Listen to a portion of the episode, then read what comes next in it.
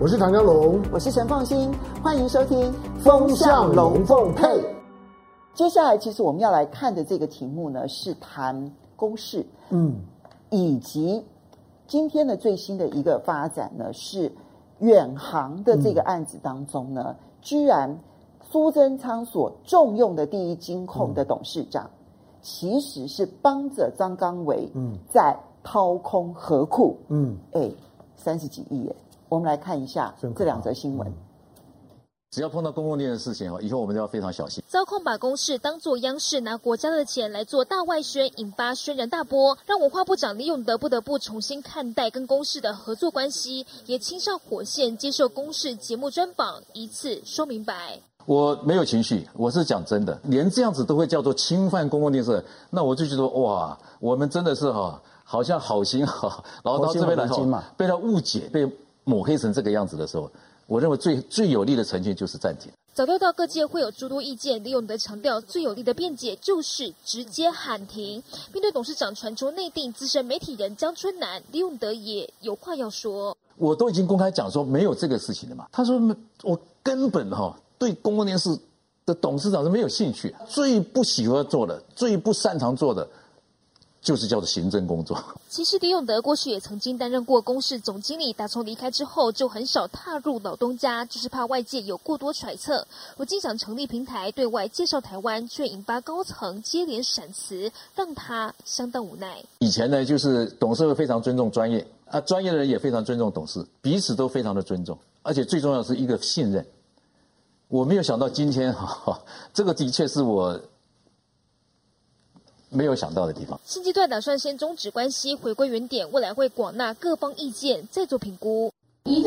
去年四月八号，廖灿昌接掌运营董事长，才一年三个多月，如今卷入远航案，官位不保。检察官骂廖灿昌罔顾公司治理，在民营银行不愿承贷的状况之下，把公股资金当作私人交际的人情，却全盘否认犯行，希望法官从重量刑，以示警惩。二零一七年，廖灿昌因为庆富案而从合作金库的董事长一职下台，而到了二零一九年，行政院长苏贞昌找他回国担任一营的。董事长当时这个人事任命案也引发争议，庆父安落马回来去接手百年老店一营董座，从廖灿昌到土银董事长黄柏川跟合库总经理陈世清都在起诉名单，这三个人都是去年苏贞昌拉拔上位，没想到涉入远航案，廖灿昌被起诉后，周四已经请辞，财政部获准，剩余的尚未表态。按照我们现有的相关的法规，比如说银行负责人应具备资格条件准则，我们来。去做检视跟处理。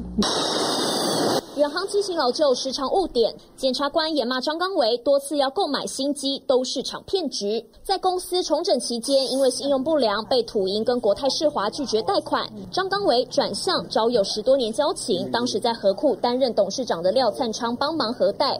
检调发现，远航以一些烂尾楼作为抵押品，贷款的理由是要偿还华福集团的债务，总共掏空远航资产超过三十五亿元。检方形容张刚为根本是债留远航。我其他公司也是我独资，请问独资有什么挪用的问题吗？没有任何挪用的问题。接手远航后，却乾坤大挪移，自己旗下二十几间公司就像一座大金库，任由张刚维玩弄。涉嫌护航的董座也难逃追诉。刚刚我们看到的这两则新闻，你把它合并起来看，其实就很像李登辉的最后的那一个任期的那段期间。掌握了媒体之后呢，接着就可以大肆的掏空公营银行。嗯，其实你看现在民进党的情况不是一模一样吗？他掌控了媒体之后呢，他在民营在那个公营银行这个地方，嗯、真的是为所欲为。嗯、廖昌昌，然后现在的土银的董事长，然后以及现在合作金库的总经理，嗯、三个人都涉及了违法超贷的这个问题，可是苏贞昌却重用他们。嗯我对我对他们三个，我我兴趣不太大，但是我只想大家知道，就这三个呢，都是去年的有一条新闻，就是苏贞昌有一天呢，突然间，行政院突然间呢发发布了所有的行库的人人事，行库大地震，是那个行库大地震呢，连行库的药要被换上来，要被换下去，每个人都莫名其妙，因为没有任何人跟他们讲，好像呢集这集体呢就玩大风吹一样，吹完了你吹到哪个位你就乖乖去。好，那个那个事件呢，也引起了大家呢在检讨，就是说，苏贞昌哪来的胆子？嗯，那这应该一定要经过蔡英文同意吧？嗯，可是呢，在当时呢，总统府里面摆着，就我们不知道这件事啊。对，那怎么怎么会有这件事情？这是苏贞昌的事情。对，因为媒呃媒体去问总总统府吓了一跳，总统府也不知道啊。然后呢，一些呢要要被换的人呢，也也也去跟总统府 complain 说，他怎么会突然间这样突然？然后我们连一点的风声都没有。好，那这些人是这个时候上来的，出了事了。出了事了之后，苏贞昌会没事吗？所以并不是说只有这三个人。苏贞昌他已经说跟我无关了。人是你用的，怎么会没有关关系？就是人，当然你说有没有有没有任何的藏污纳垢，这个呢让证据讲话。可是你用的就这一批人里面呢，都有都有这种事情。尤其那这个叫廖灿昌的，他之前呢才刚刚从庆犯不是脱困哦。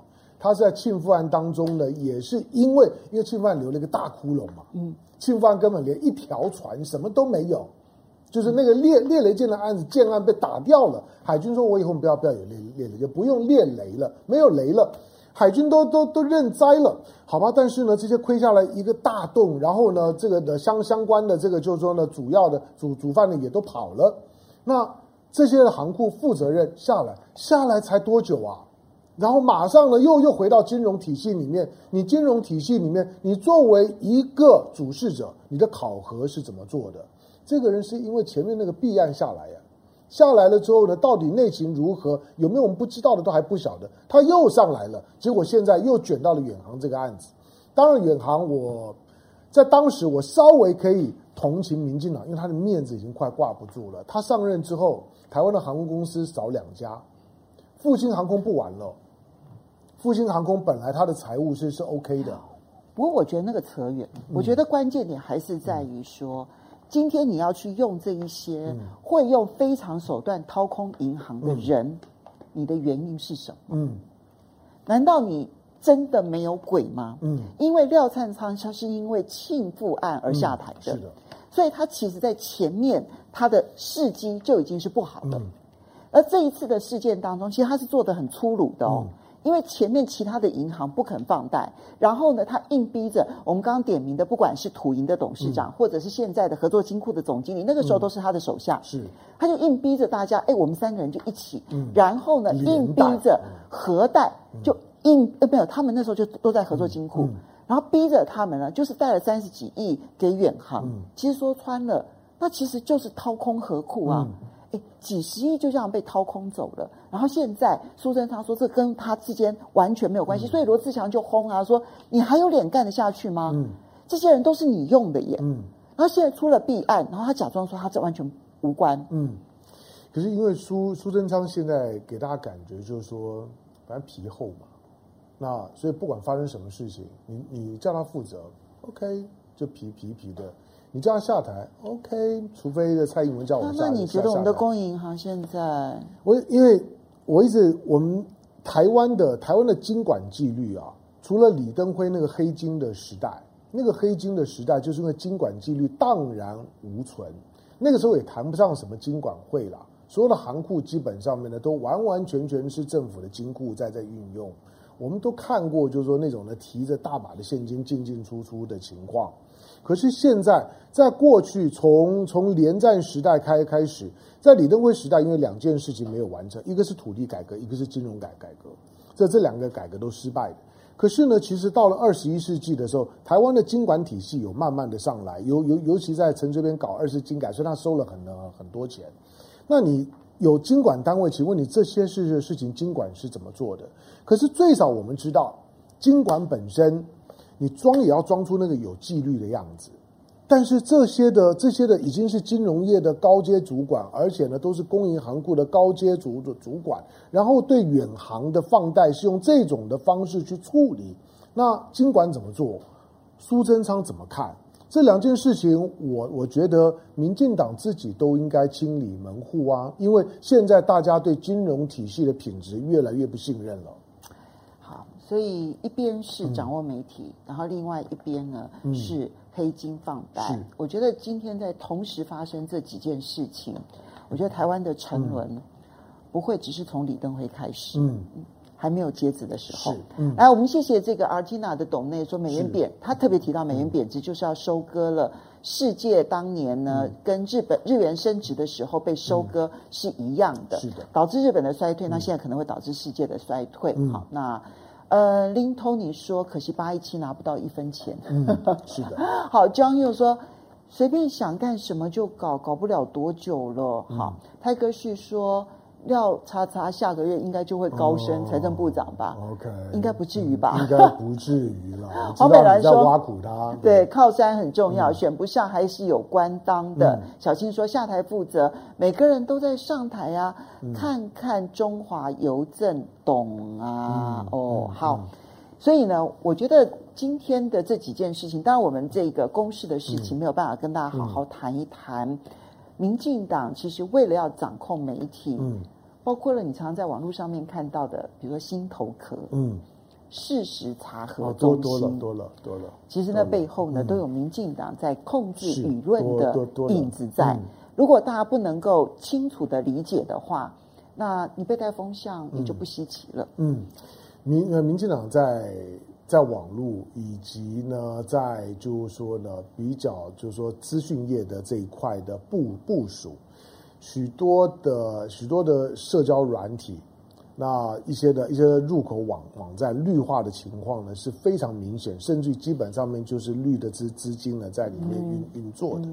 那这个呢大大的影响到了，就是说在网络的舆论的方向，这这都还不需要动到一四五零，因为他们基本上面是提供 content 的人。他们不是带风向，他们是提供 content，那个 content 本身就是有高度意识形态偏偏见。